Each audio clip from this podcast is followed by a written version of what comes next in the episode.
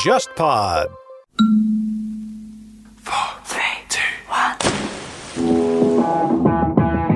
大家好，我是乐东，大家好，我是笑凯，欢迎来到海格力斯电台。Come on, man. Got the hand in. Hand in means all for one, one for all. Then go out this is here it. and play. Let's go out and give our best. What time is it? Game time! And we welcome you back to Salt Lake City for Game 6. And should the Jazz win Picking the tonight right time, win the attack. Game 7. Jordan, open. Chicago with the lead. There's a Game 7. If they don't, for the second straight year, they go out in six. Stockton, Harper's on him. Behind the screen. Harper got a piece of it. It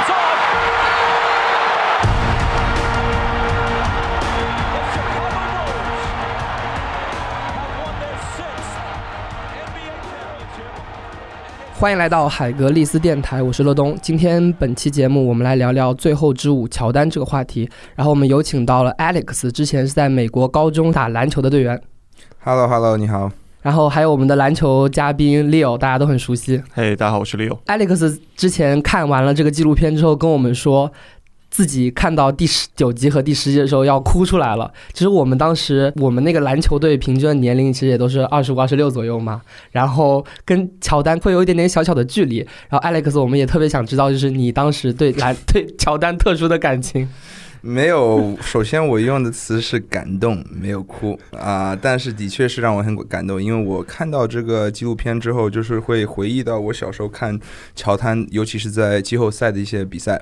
啊，然后他的一些表现，我是八八年的，所以我可能对他的影响可能是后面这三个冠军。我觉得现在过去这么久了，他在我的印象当中，现在更多是变成了一个这种传说了。然后我觉得继续再下去的话，就是很多人都对他不会有个很深刻的一个印象了。Leo 看到的这个纪录片之后会有什么样的感觉？因为其实乔丹跟我们之间的那个距离都是一个远远的一个符号，真的是。我觉得 Alex 说的非常的准确啊！我对乔丹的印象，除了球鞋之外，就更多像是一个符号。那他更多的附着在下一代的球员身上，他的打法，对吧？转身后仰跳投，或者在中距离的背身单打，这个都出现在了下一代非常多球员当中，像科比，像 maybe 杜兰特，还有一些像 Paul George 啊，也都是会有类似的影子，可能跟现在库里对于现在小朋友的影响也是一样的，就现在时代的球员。现在很多新进 NBA 的球员会以库里为模板，或者说以勇士队那个风格为模板。然后之前的话，其实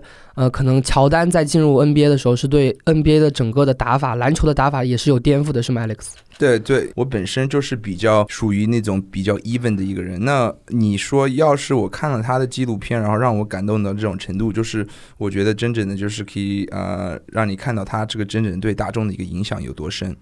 那你当时在美国的时候，就能够明显的感觉到，因为乔丹整个篮球运动都完全是变了一个嘛，完全就破圈了。之前可能篮球是美国四大联盟中的其中一个，然后后来的话有你在生活中会有什么直接的感触吗？过程这个变成我可能没有真正的体谅到，但是我可以告诉你，就是我觉得，就是我开始长大的时候，尤其中学、高中的时候啊、聊篮球、聊乔丹，尤其是我在那个芝加哥的郊区那边长大的，就会变成一个很普遍的一个话题。我相信之前的话，可能只是那种啊、篮球粉丝或者真正去关注篮球、啊、打篮球的人才会去关注这种，才会去聊到这种话题。这点，我觉得在中国，或者说我们这个年纪在，在中国哈完全没有体会到，因为大卫斯特恩带着那卷录影带来到中央电视台去敲门的时候，其实刚好是九三年还是九四年，差不多那个时间段。嗯，然后等我们开始对运动有慢慢开始建立一个概念的时候，其实篮球已经开始就是蓬勃的发展了，也是靠大卫斯特恩以及乔丹这一代球星，呃，去创造了一个非常好的环境。那反过来看。其实，呃，如果不是迈克尔·乔丹这样一个非常具有划时代意义的球员，以及他非常符合中国人审美的打法，好像很飘逸嘛，就转来转去、晃仰跳投、四两拨千斤，这都是中国在对侠客的概念当中非常非常契合的一些点。那他刚刚好又又是一个新兴的运动，那也是帮助篮球这个运动在中国得到了很多的这个发展。虽然我没有体会到，但是反观这个历史的长流，它也是起到了非常重要的作用。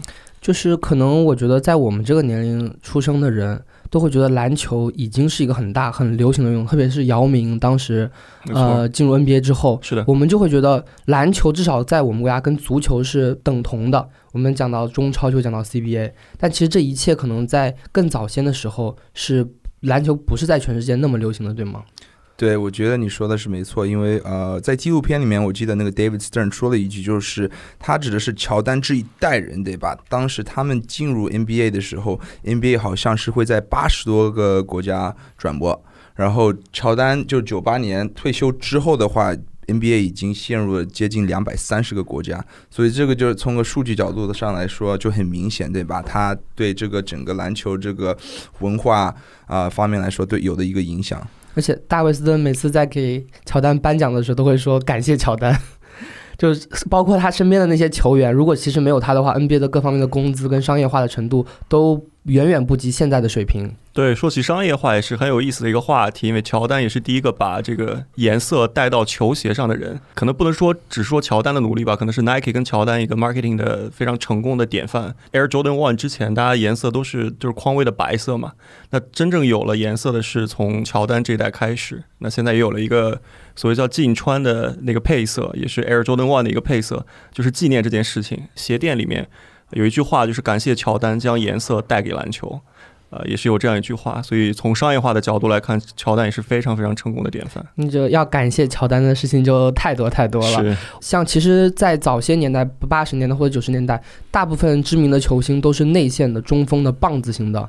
就是像什么奥拉朱旺啊，然后再往前的那些球员，Larry Bird。然后乔丹的话，他其实完全就改变了篮球这项运动。大家会说，比如篮球是巨人的运动，是什么很快速的人运动，但是大家都会觉得乔丹完成他的工作是在空中。就是我感觉这个整个趋势，打篮球的一个方法、一个策略，现在之前你说的就是可能啊，八十年代的时候是重视这些中锋，然后乔丹、科比，你刚才说的那个 Carter 啊之类。球员他们都是 mid range 的一个 game，然后现在又转了，转成像库里啊投三分，哈登，嗯啊，现在过了半场就可以开始了，对对，都 logo shot，对，什么 Lillard 那些对都有个说法叫 logo shot，对吧？都在球都在都在都在都在球队的 logo 那边去投篮了。对，Trey Young 也是嘛，你看他个子那么小，对吧？现在但是他的他他们都说他是属于那种 max contract 的一个 player 了。现在你十五二十年前你这样说的话，别人就开始就笑。你了，是的，嗯，像大家都说到，就是乔丹是篮球之神，是精神图腾。那 Alex，你之前在美国的时候，比如你自己打篮球，或者说你身边的人会怎么去讨论他呢？我觉得啊，我小时候的时候，就是最普遍，就是你会听到小朋友投球的时候会说科比，科比，对吧？啊，之前的话就是 Jordan 嘛，对吧？然后他每个动作啊，大家都会去模仿。能模仿出来吗？啊，去羡慕他们，其实是属于大家有哎，Alex 会会抖肩，然后后仰跳投会有哎。我觉得很多事不仅仅是在这个体育或者运动领域里面他创建的，而且是这个文化上面。就像你们刚才服装这块，首先球鞋对吧？但是这个也会涉及到就是跟 hip hop 挂钩，然后这种属于在美国一切的这种 urban street culture 啊，这个影响力很大。啊，因为这个会让他破圈，然后破圈的话，不仅仅是就是爱打篮球的小朋友，而且是喜欢这种 hip hop 文化的小朋友，对吧？都是对乔丹都有个都有个概念，然后就是甚至到他们那种 rap 歌里面的词都会要呃二十三、四十五，乔丹等等，没错，都会说到。对对对，而且我觉得乔丹他给篮球很大的改变是，他让篮球更有观赏性。就是之前他在大学的时候扣个篮，然后被教练说了，就说啊，我们不需要扣篮，我们只需要得两分就可以了。但是他其实因为自己的能力更强了嘛，他有这个空间跟时间，可以在呃自己在那个面对空篮的时候做一个非常漂亮的一个扣篮的动作。不需要空篮，他前面有人也可以很漂亮。就是这个的话，是不是也是对篮球？因为只可能篮球是一个比赛本身，而且他是让篮球变成一个秀。对，我不知道这个 dunk contest 对吧？就是乔丹篮之前的时候会不会很知名，然后很多人会去关注。但是我敢肯定，乔丹那一代人就是在 dunk contest 里面的时候，就会真正让他爆发起。对我翻译一下，Alex 讲的是那个扣篮大赛，全明星赛的扣篮大赛，在之前的确好像没有太。太多的录像片段被留下来。我不知道是因为技术的原因，还是因为大家关注度不高。但真的，扣篮大赛开始受大家广泛关注，也就是乔丹从罚球线起飞的那一次，然后变成了那个 Jordan 的那个 logo，然后被很多人关注。那后面才有了一代又一代的这些球星啊。我想在这个方面的确。乔丹也会有一些贡献在这里面。我们现在聊回一下他这个纪录片，就他这个纪录片是记录了乔丹最后一个赛季的完整的这个过程。这种其实挺难得的，因为我之前也是拍这种东西的嘛。你能真正的一直一直跟着他，然后拍到他的家庭啊，然后他的更衣室，其实是挺难得的一件事情。他其实最后一个赛季的话。就是 Alex 有看到，他跟之前就是以往的那三连冠，或者说之前的一些赛季，真的是有很大的不一样吗？你当时的那个感受？我觉得就是他最后一个赛赛季，就是大家都是在掌握好、关注到这个，应该是他最后一个 dance 嘛，对吧？但是我觉得就是他最后一个赛季赢的，可能更多是靠他的技巧。和他的对这个篮球的一个知识，而且不是他的体力。这个像那个 Leo 之前讲过，说科比最强的时候不是他个人得分跟身体条件最好的时候，而是他数据往下降了，他更多的依靠团队。他应该感受到了自己身体的状况没有之前那么好了，然后打球的心智也会更加成熟。那以前觉得自己一打三比其他人一打零都效率高的这种状况越来越少，那更多是人和球的结合，人与球队的结合，这个会更加偏重这些一点。虽然没有看到那个当时退役那个赛季就真正他的比赛状况是怎么样的，但是后面有一个很有意思的事情，就是乔丹在。做了山猫队的，当时有一山猫队嘛，Bobcat，那个队的老板之后，老板是经理，然后他他买他买他买掉了山猫队，对吗？然后他在训练赛的时候已经退役很久了，做老板了，已经发福了。在他们训练的时候，他找就是 randomly 会找一些球员过来单挑，他们还是打不过。所以这个这个还是乔丹还是有过人的地方，即使是上了年纪之后。对，我记得他们是会说啊，有一位 OJ Mayo，他当时是个属于一个一级球员出来的时候，很多人会去想 recruit 他，是 USC 大学出来的。然后我记得他是在那个好像是麦当劳的那个 ABCD camp，或者是在乔丹的一个 camp。然后就在吐槽说，嘲笑乔丹嘛，说你年龄大了等等。然后好像他们没有录下来，但是据说就是他被揍了一顿啊。然后当年的四十多岁的乔丹揍了一个十八九岁的 OJ 没有。嗯嗯。听到那个故事，还是觉得这个乔丹的确是个神 level 的一种。对，这个这不会不会是假的，因为在役的 NBA 球员都打不过他，在那个时间段。所以他的这个实力是是。真的是特别特别强的，而且但是我觉得他这个纪录片其实讲的更多的就是说，嗯，他的整个的球队，有他很大的篇幅去讲罗德曼，很大的篇幅去讲皮蓬。对，我觉得这个纪录片最有趣、最有意思的就是你想他在这个公牛队的过程十年，有各种各样的这种 character 这些角色，对吧？然后大家都是比较很极端的，包含乔丹，乔丹的这种人就是竞争的个 spirit，简直是就是没有人见过的。据说他们在培训过程中，他是跟 Steve Kerr 打起架来了。然后动手动脚了。另外啊些的话，你也会看到罗德曼就是季后赛的时候最需要他的时候，他还会去跑到那个拉斯维加斯啊去喝酒去玩，各种各样的这种奇葩的事情都发生过啊，还有赌博的问题，乔丹的一些赌博的问题。我觉得这个简直是就是很适合变成一个纪录片，然后有个很完善的一个完整的一个故事。你看到它的时候会有得到各种各样的感觉，就感觉其实他不光是神，也会有人的那一面。然后这一。切的生活都铺垫了他在场上那一刻更加的光辉。对对对，就把把他往好像更加生活化了。他也有他有他的七情六欲，他身边的人也会有各种各样的问题。那运动好的，就像我们之前聊过的，对吧？运动好的人可能都会有一些奇奇怪怪的点，是是人没办法理解的，对吧？这个我们球队有另外一个 David 嘛，他一直都跟我说，他说乔丹有的时候不光是个人能力，而且他的 leadership 是很强的。这点的话，Alex，你有什么样的感觉？我觉得对他这种人，应该是是属于那种典型的 lead by example，就是说我不会让你做我个人不会去做的一些事情，对吧？只不过我是会领先，我会去先去做。啊！但是你一旦做到这种事情的时候，你肯定会得罪一些其他的人，因为你不去做的话，那我就对你不客气了。是啊，有些人适合这种 leadership 的这种风格，有些人不适合。但是对他来说，你不适合的话，你就滚。啊，所以是比较极端的一个呃 leadership 方式。但是我觉得。最终是有效，赢了六个冠军。对，很有效率。因为如果不适合他这套体系的人，会很快滚掉，either 是自己受不了，either 是被他 fire 掉，所以还是还是很有效的啊。如果从成效来看，当然会得罪非常多人。海格力斯的听众朋友们，我是乐东，很高兴告诉大家一个好消息：海格力斯有了自己的微信群。入群的方式是添加海格力斯小助手微信号 hglsxzs，也就是海格力斯小助手的拼音首字母。如果你也想和我们的嘉宾一起运动，一起上天下海，那就赶快进群吧。我觉得乔丹之所以是神，或者说之所以是王中之王，也是因为他那个时代同样出现了非常多牛逼的球员，像卡尔马龙啊，然后查尔斯巴克利这些的。我觉得他其实呃也是真正的去战胜了他们。在 history 里面记录下来的，不可能会属于是顶层的，因为他们没有赢得冠军。然后没有赢到冠军的原因，就是因为乔丹。对啊，比如说像 Gary Payton 啊、嗯 Sean Kemp、Malone、Stockton 啊，甚至到 Charles Barkley，对吧？他们每一个人就是可能排在 NBA 前五十最著名的、最好的、呃最优秀的一些球员，但是他们永远记录下去的时候是说没有赢冠军。对啊，Charles Barkley 到现在都被 Shaq 去吐槽，没有拿到冠军，每一期节目都会说这件事情。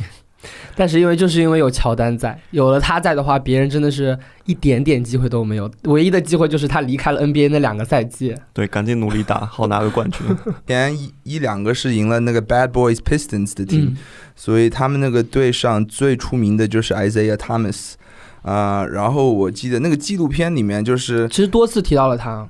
对那个 Isaiah Thomas，其实也是他个子矮矮的，其实篮球技巧很高，但是他的体力上可能是属于偏低一点的嘛。他们最后季后赛输给乔丹的时候，那个 Finals，他们下场的时候没有握手，嗯，啊然后这个是给乔丹留了一个很不好的印象，给大众留了一个不好的印象，因为你这个对很多青年人关注 NBA 篮球的呃留个不好的一个 sportsmanship 的影响。是，所以乔丹一直跟托马斯的关系也不是很好。不好。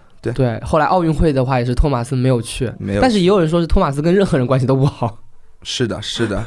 但是你说这种人就是这样的，你你到顶层打，我像我刚才说的那个点，嗯就是你想当个好的 leader，或者你想到顶层的话，你就是会得罪一些人没。错，那像其他的球员，Alex 有印象比较深的吗？看他们打球，打球就是很有意思的一个呃球队，就是那个 Supersonics，就是 Sean Kemp 和呃 Gary Payton。Gary Payton 当时就是他最著名的是以他的防守，然后他经常会去防乔丹。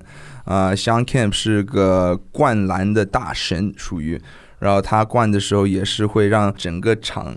都很激动，我觉得这个队也是被乔丹破坏了太多次了，然后他们 两三季都没有进那个 final，是因为乔丹。卡尔马龙也是，他们两个邮差，然后每场比赛都是非常的勤勤恳恳，而且得分榜上总得分榜第二名。其实，呃，之前像那个贾巴尔嘛，那那个时代不一样，其实也可以说是卡尔马龙是得分效率或者说各方面来说是最高的一个球员。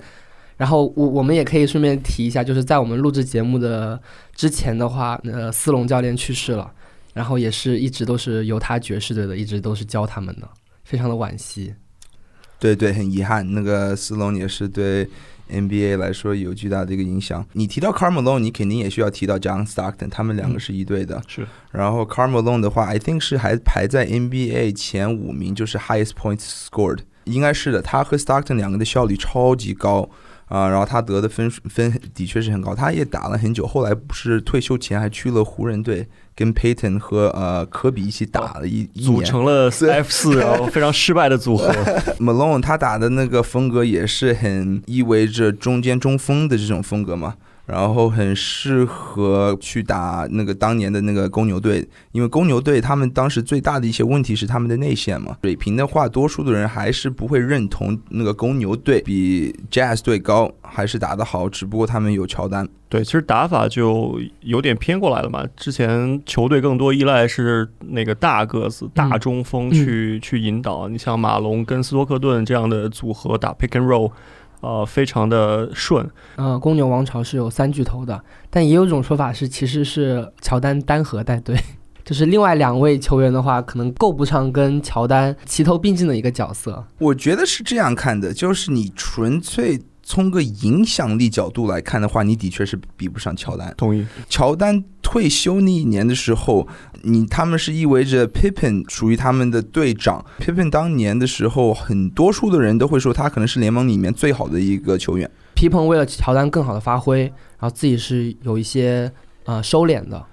对，呃，我不知道这个是哪一边是主动哈。那个，如果以现在的例子，你像勒布朗詹姆斯非常强大的这个呃 leadership，它会影响到球队所有人的打法。那呃，詹姆斯最有效率的配合就是一个人。他配四个射手是非常有效的打法，对吗？但其实很多人都是被牺牲了自己之前的打法，变成了射手。他在之前像波什，对吗？以前非常好的一个内线，那变最后变成纯投手。那凯文乐福虽然他是投篮见长，但是他也牺牲掉了在内线的一些。呃，运作以以给詹姆斯更多的空间，杀到内线再传出来。我想乔丹在队里面，他有这么大的影响力，有这么好的领导力，对吗？所以大家如果去配合他，我不一定是主动的，可能是乔丹去引导了整一场变化。但是如果大家做出这样的变化，会拿到更到更好的效率，可以拿到更多的冠军。我想这也是大家呃互相博弈、互相妥协之后的一个结果。我觉得篮球运动跟其他运动会有特别不一样的一个地方，就是它场上是五个人。但有的时候，我们的我们的关注的视野就在一两个人身上，所以我想知道，Alex 之前比如说看乔丹的比赛的话，你会有一种感觉是期待他今天晚上如何发挥吗？或者说，其实整场比赛就是想要看他，就像我们有的时候看科比，现在看詹姆斯或者看库里一样的，会有这样的感觉吗？还是说他其实当时的那个整体性也是很好？它就是你这个比赛的一个吸引点吧。最后之舞在中国上映或在全球上映的时候，在美国或者在英文世界引起的反响是是很好的。说是那个 ESPN 跟那个 Netflix 最佳纪录片，然后但是其实在国内的话，它的浏览量是没有那么预想中那么好的，就有数据说只有两百多万嘛。Alex 或者说 Leo，你觉得为什么就是说乔丹他这个纪录片在中美形成了那么大的一个反差呢？因为因为按照中国的人口基数跟篮球数量的话，呃，不应该是这个样子的。我觉得这个是有很明显的一个反应。第一块是说，美国现在在疫情当中，对吧？现在没事做，对吧？对，所以大家在国外的话，的确是没事做，所以蹲在家里看这个片子。然后现在中国的话，多数大家都开始出门了。啊，第二块的话，就是我觉得对像九零零零后这一代人，对吧？乔丹更多是个文化上的一个影响。就是我会去关注他的鞋，纯粹从篮球角度上来说，这个九零零零后的话，可能对他不会有太多关注。对，而且主要在网络上消费这个视频的产品的人哈，也都是九零和零零后，所以刚好这个不 match。你如果放到中央五去播，搞不好会有更好的效果，因为他的年龄段刚刚好是有这样的用户习惯的人。对，也刚好就是开始关注的时候，乔丹巅峰就过了那几年，就已经要退役了，接近三十年的一个时间。那后起之秀，从他故事的开始，从新秀赛季一直到他退役，已经有完成过一个周期了。嗯，就是我们这一波人接受到的，其实更多是乔丹下一代人的这些球星。对。我觉得最好的一个 A/B test，我们接下来可以做的一个就是你说这个年代的这个因素，对吧？嗯。我听说他们据说他们是要呃准备做一个科比的一个纪录片。嗯。我相信他科比纪录片出来的时候，在中国啊的关注性肯定远远超越这个乔丹的。对，那时候有有那个虎扑上有一句话嘛，叫做“科比球迷六十亿”嘛，就是好像全世界都是科比的球迷一样。所以我我比较赞同你这个看法。然后之前其实科比有一个纪录片叫做《Kobe's Doing Work》。嗯哼。我。翻译叫《科比工作进行时》，好像是就录了他跟呃马刺队的一场比赛，就仅仅是一场比赛，应该 Spike Lee 做导演。OK，呃，一个他是以电影的方式，而没有按照像连续剧这样方式来记录的。那个当时反响也很大，因为他整个记录了大家看不到的、收不到声音的那一段，嗯，球场上的故事也是很有意思。对，如果说你不是一个自己就是打很多比赛的人，是你更多是看着球，嗯而不会去看一些呃空位跑的人。他那场比赛是有一个那个很微型的一个麦克风贴在他衣服上嘛。是，然后球场上会有一个机位一直跟着他，对，就跟着这个人走，对。然后那场比赛其实我看到的是，呃，科比场上的很多时间在做无球的跑动，而不是说是就他一个人持球。东东，这个是篮球，所以你要在场上多无球跑动，这样才可以拿到更多表现的机会。对，所以，我我就觉得其实就是，即便他是巨星，其实他触球的时间在场上也是有限的。没错，没错，而且他其实录的是一场常规赛嘛，那常规赛其实很重要的一个。呃，一个作用是就是拿到一个更好的季后赛席位，同时你要做好一个平衡，就说我不能在常规赛这个阶段就透支，所以巨星通常会有很多的时间是被安排在某一个角落，不以他作为轴，就是让他保存体力，能够达到更好的健康状态进入季后赛。呃，就在这个纪录片出来之前，可能会有些人说，是不是呃科比很接近乔丹，或者说甚至说詹姆斯是不是可以跟乔丹相抗衡？但是这个纪录片出来之后的话，好像这种声音就会小很多很多很多。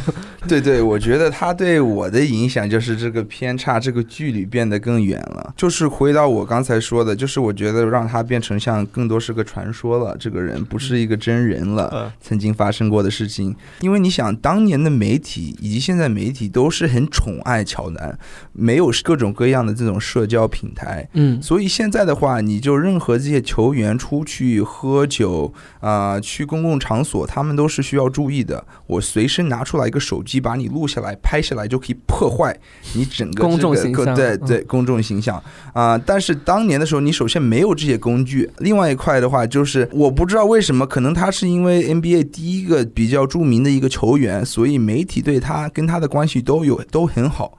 甚至到可能他们就是有一次他父亲去世的时候，他们有一些就是写了一些文章，关于是不是因为他赌博输给谁了，然后有有人是追他，然后杀了他的父亲，这是唯一的一个记录，说他坏话，媒体上会说他的一些坏话，其他的话大家都是对他的印象很很好。他父亲去世之后，他也是为了他的父亲的愿望去打了棒球。是的，他好像属于这种 dual sports 两个体育都会去打的一个嗯一个学生，所以他是会棒球是他另外一个爱好。运动奇才吧，他还打高尔夫，然后也是很很好笑的一段。哎，刚才其实聊到的那个跟科比或者勒布朗詹姆斯的对比嘛，嗯其实为什么这个声音变少了？是其中有拍一段就是就是科比的采访，对对对，然后科比自己亲自讲说，嘿，就是有些人会拿我的巅峰跟乔丹的巅峰去对比，我觉得这个完全没有所谓。他的原话是这样讲的：说如我是从乔丹那边偷了东西来进行了我的职业生涯，那如果没有乔丹，就不会有我五个戒指，所以你们不要比了。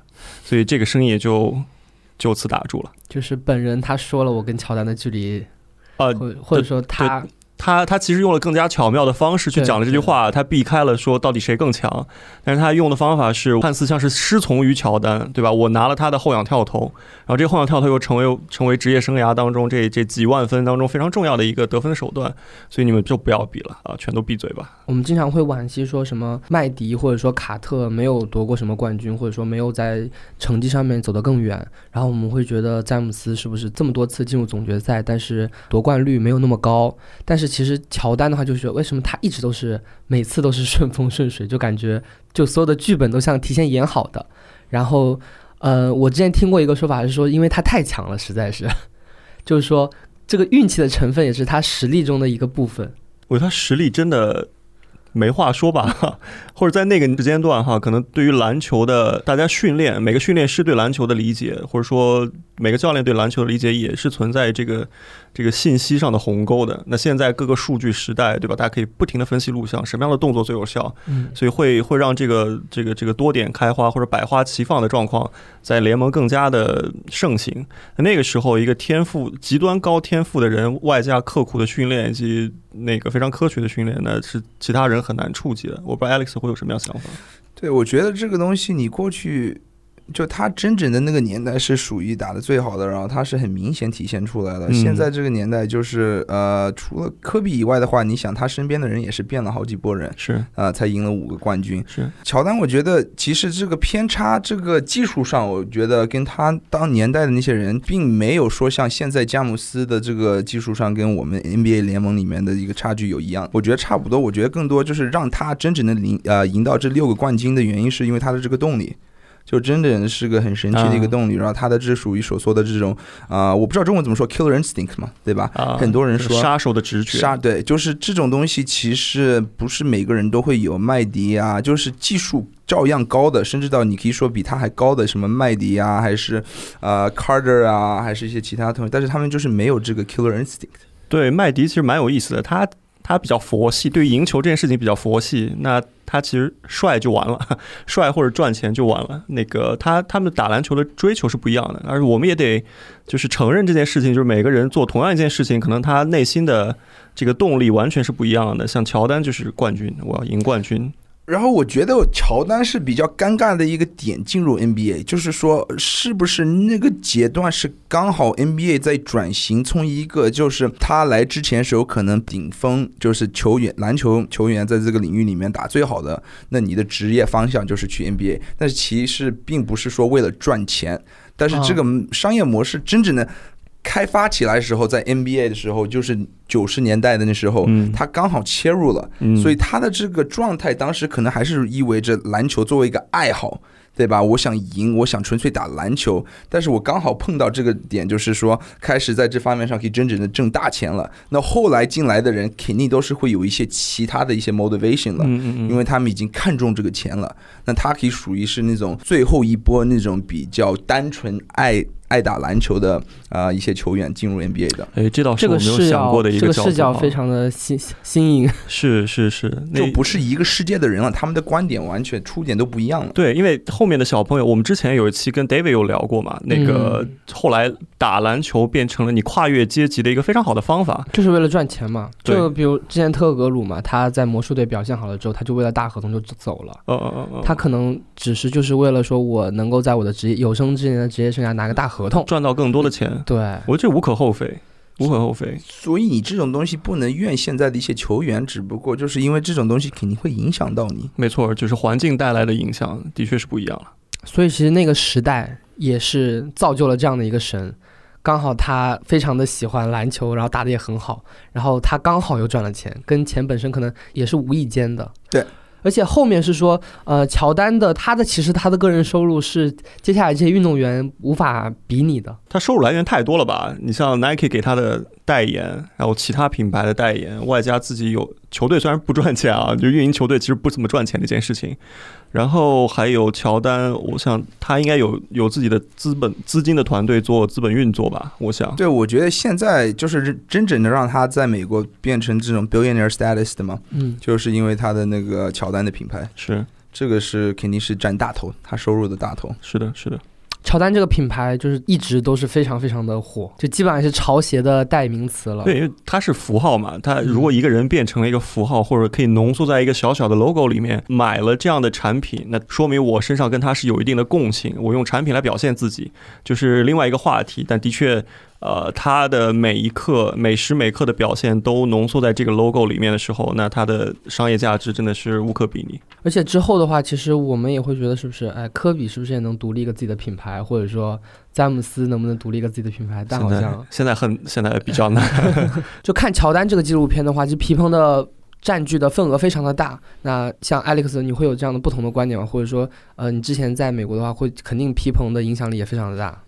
对，我觉得就是他从个个人技巧基础上来说，批评当时全联盟里面的可能是前五，对吧？但是要是没有乔丹，在个没有乔丹那个世界里面，他会有什么样的结果？这个的话也是很大家都很好奇。我想到的另外一个点就是，他当年刚进入公牛队的时候，因为他家庭背景情况不太好，经济情况不好，他好像是有七八个兄弟姐妹，签了一个七还是八年的一个 contract 跟公牛队，然后锁定了他的薪资。当年虽然还是算挺多的，跟普通老百姓，但是他这个打得越来越好的时候，然后他们的整个队到那个顶峰的时候，他的确是属于那种呃薪资给偏低的了。要我是他的话，我肯定会觉得这个是很难受。再回到说他是公牛的二号人物，没有争大哥，那如果是我，我也会这样，对吧？我干嘛要这个拿着卖白菜的钱操这个卖白粉的心呢，对吧？对，然后我觉得，但是他真的是很适合属于做一个 Robin to 这个乔丹的 Batman 嘛，对吧？对，就是他做的东西跟乔丹不一样，就是他会重视防守、拿篮板，嗯，对吧？他在这方面补充了一些很多乔丹可能做不到的，还是缺少的一些这些功能。不知道为什么会突然对你刚才描述的皮蓬的这心态有一些共鸣哈，就在我们这个球队哈，我很愿意听呃这个 David 或者是 Nick 的指挥。然后，虽然他们更愿意做一个付出的角色，然后呃，就比如说防守啊，包括那个组织进攻，然后让我最后终结。但是我我虽然作为终最后终结的人，我非常乐意听他们把场上的事情安排好，然后我 follow 他们的这些这些 guidance。所以，主只要是为了赢，我们都都都 OK 的。有另外一个人去统治整一个球队的进程，都 OK。所以之后的话，像呃联盟之后都会以皮蓬为一个模板，嗯。见到什么样的球员，就伊科达拉那时候就说他是小皮蓬嘛啊，二号是皮蓬。他现在感觉做到的，也基本上做到了这个角色。是。就说他可能在啊、呃场上的得分或者说有些方面不是那么重要，但是呢，但他其实在对于球队的这个其他的方面的能力是是不可替代的。对啊，有颁给他过一个那个总决赛最佳最有价值球员嘛，给到一个达拉 FMVP。FMVP 也是对他很好的一个褒奖。那我们接下来聊聊就是菲尔杰克逊，可以说是公牛的第二个三连冠是他一手打造的。这个点我一直是比较纠结，因为你说你给任何教练，就是他当年身边的一些球员，是否可以呈现这种结果，让你想到真正的去挖掘说这个他给那个公牛队带来的价值是多少，而且他们都是直接会叫他 Zen Master 嘛、嗯 Zen Master 这整个概念就是像个神的一个 status 了，他做的一些东西都很神秘，然后导致大家都可以融入到一起，然后带出来他们最好的一个表现。嗯公牛队之后的时候，他去了湖人队，湖人队其实也是成功了，属于对吧？跟科比呃赢了几个冠军，然后现在最近是在那个纽约的那个 Knicks team，其实那边的这个成绩不太好，嗯啊、所以个人的观点，我不认同这个 Phil Jackson，就是假设是其他一个人在在在这个队上啊、不可能会就是真正的代替他们出来同样的结果。嗯，因为我感觉每个教练的风格也不是很一样。菲尔杰克逊属于带这种 A player，他会把一堆这个非常超级巨星的人凝聚在一起，然后让打出一个好成绩的球员。那他要 hold 得住这些人，对吧？还要有些不一样的东西，跟正常教练说 “Let's go, Let's go, Let's do it, Let's do it”，肯定要有不一样的东西。那有不一样的教练，比如说像那个马刺队的老爷子，对吧？老爷子就是比较喜欢用这个资质相对比较平庸，当然比常人要好很多啊。但在所有 NBA 里面，这个资质相对比较平庸的去带好一个队，我觉得两个人玩法不一样。而且我有听说，为什么他叫 Zen Master，为什么叫禅师？是这家伙在重要比赛的时候，他会要求队员在赛前哈、大家正常来讲，一个篮球比赛前要大家兴奋起来，对吗？然后要带着这种动能去带到下面的比赛里面。但是他不一样，他要求所有人在更衣室里打坐。他讲说，你要想象自己是在那一片安静池塘上的荷叶上坐着的一只蛤蟆，想象自己非常的平静。年轻的球员，大家肯定不理解，肯定要偷看，说，哎，这家伙到底有没有在这好好搞？然后这个是跟其他教练不太一样的地方。我想这是一个缩影，他可能有更多更精彩的执教的方法，可能是我们看不到的地方。那反而他能让这些可能是意见相左，然后风格大相径庭的球员能够凝合在一起。这个是他有他的方法，呃，我我倒不认为说换了其他的教练能够 hold 得住。比较明显的一个例子，就之前詹姆斯的那个在骑士队的那个教练，就是完全 hold 不住这样的，嗯嗯嗯呃，就是有非常强能力的球员，反倒是他到叫了暂停之后，是詹姆斯自己在讲，对吧？对对对，完全脱离掉了这个教练的意义，呃，所以我觉得老爷子肯德基老爷爷对吗？菲尔杰克逊还是有两把刷子在里面的。我觉得就是其实也是每个教练不同的风格吧。嗯比如说有些教练就是他肯定需要他的下面的球员听他的，完全听他的，以教练为核心，以技战术为核心。没错，那菲尔杰克逊像你说的，就是他会在训练前要求大家冥想，要求大家呃静坐。其实他知道这些球员无比的希望赢得比赛，有那种 passion，马上要去怎么样怎么样，嗯。他们不需要去调动他们，这个时候反而是需要他们安静，要专注于自己，然后去调节。所以就想说它很适合跟这种巨星在一起。对，这其实很先进的概念，因为对二十年后的今天，我们才发现这个冥想这个东西对自己调整精神状态、对缓解压力以及提升自己在冥想之后这个 performance 是很有用的一件事情。对对，那在当时大家全都不理解，那现在被更多的科学证明这是非常有用的。苹果的那个乔布斯，对，还有那个 YouTube 那些乐队啊，甲壳虫乐队，嗯，他们都非常喜欢去印度 去练瑜伽。对修修禅对对，对对对，所以说这样的教练他一定要跟巨星在一起嘛，他才能够把他镇得住。对，那那像那个波波维奇嗯，他就是以他为战术为核心的，每一个球员来这边的时候需要改造一到两年，然后是要做劳改的。调整一下自己的状态，对吧？对你你明显的能感觉到马刺出来的球员是有他的那个样子的。是，而且其实你像菲尔杰克逊做的那个三角进攻嘛，嗯三角进攻，你如果真的画成那个战术的话，你可能贴一面墙都贴不完，因为它有几百种变化的方式。嗯但其实它根本上是要求站位以及站到位置上的球员自己有什么样的风格自由组合的。你虽然训练当中会跑各种各样的战术，从一跑到一百都有可能，对但是到到了场上临时。呃，就是随机应变的时候，还是站位要优先于战术的选择。因为我们经常打球，可能上场上叫个一，叫个二，叫个拳头，对吧？还有那个我们我们之前非常著名的中国队的教练，对吧？叫个钻石，叫个牛角，对不对？这个是非常固定的一个一个方法。但是你如果是非常多的 A player 在那儿，其实你不需要告诉他哪个位置是合适的，让他要求站到那个位置上，他自己会进行自己的运作。所以这个也是禅师高明的地方。也可以这么说，他会把比赛交给这些球员去处理吗？对，就是我告诉你一个框架，我给你一张蓝图，你来告诉我接下来这个球怎么打。哎，你说菲尔杰克逊是不是有的时候招数也会呃有使招又会有一些统一性的？比如说呃之前像乔丹他把最后一个球很重要的球给了科尔，然后后来的话他科比把那个很重要的一个球给了小于费舍尔。这个我我我倒更倾更倾向于他是球员当下的选择，可能教练对于那一瞬间可能没有办法控制。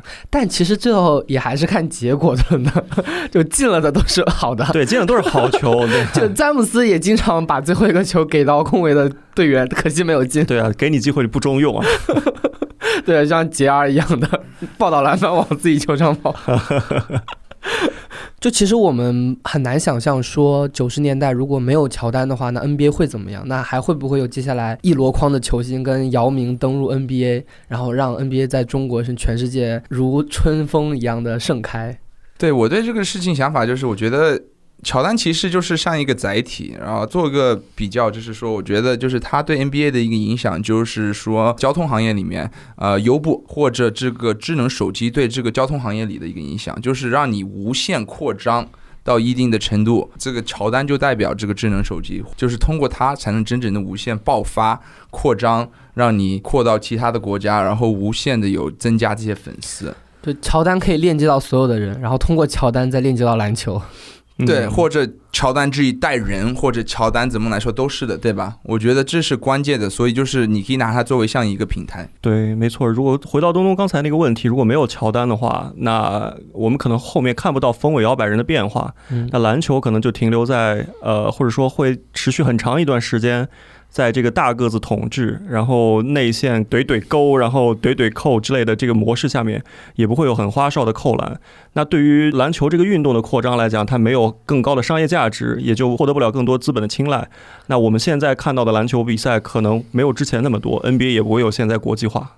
就是他要是没有乔丹，就是没有科比，没有詹姆斯。据说就是很多人会这样说嘛，就是詹姆斯给球员带来的价值，就是真正的创建了一个很明确的一个框架，怎么去走，去把你自己变成一个品牌，一个 brand，吸引大家，以及就在这框架范围以内，就是。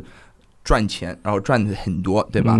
就他可以通过篮球获得个人收益的最大化。但是，要是没有乔丹的话，这种事情不可能发生。因为这种事情，你有话语权的原因，是因为这个领域变成足够的这种商业化了，然后你有这样的影响力，你有个人的这种 brand，个人的粉丝。嗯。就相当于，其实乔丹是个创业者，他把一个公司带到了上市，带到了一个全球市值第一。然后接下来的人，他就做 CEO 啊，做 COO 什么的，当然可以获得非常大的收益跟社会影响力，但是。啊，毕竟那个是创始人嘛。对，就好像 App Store 上面会卖软件，可能乔丹就是真正创立 App Store，或者说在 App Store 里面第一个受受大家关注的软件，大家更知道这样的一个平台。那后面之后会有更多更多的软件进驻进来，他就可以翻倍或者复制乔丹的方法，会用自己更好的方法去获得更多的资本。乔丹的这个剩下来的这个东西，跟他创造出来的东西，其实对我们的生活跟工作都有非常巨大的影响。是的，是的，是的，真的就是一个传说。本期节目就聊到了这里，下回再见，拜拜。谢谢，谢谢，拜拜，拜拜。JustPod，嗨，我是 JustPod 剪辑师狗头，我是松鼠，我是猪妹。这周 JustPod 办公室的一位同事，我们的好兄弟发发要离职了。我们想把这段片尾送给他，因为这首歌和他本人在我们办公室都留下了很多梗。发发，走之前帮我们做一个节目的封面吧。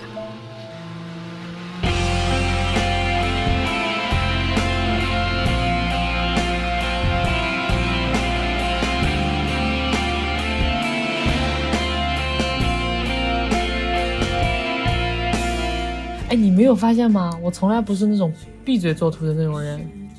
为什么要平行？这个东西要的就是个性，就是酷。对于这个细节的把控啊，就是不管创意怎么样，细节一定要做到位。但你要去挑它的细节，你就是挑不出来错。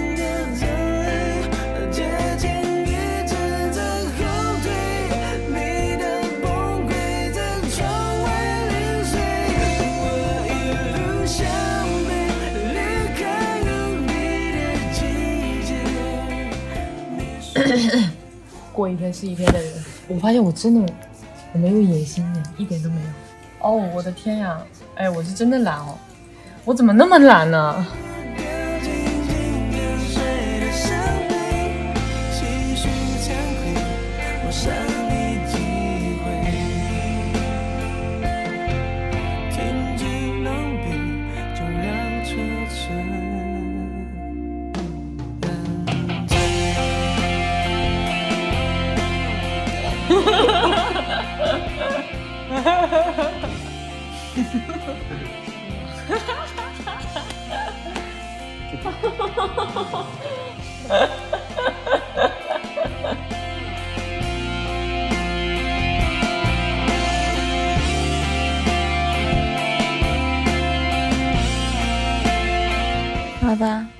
乖乖，的人。是个聪明的女孩子。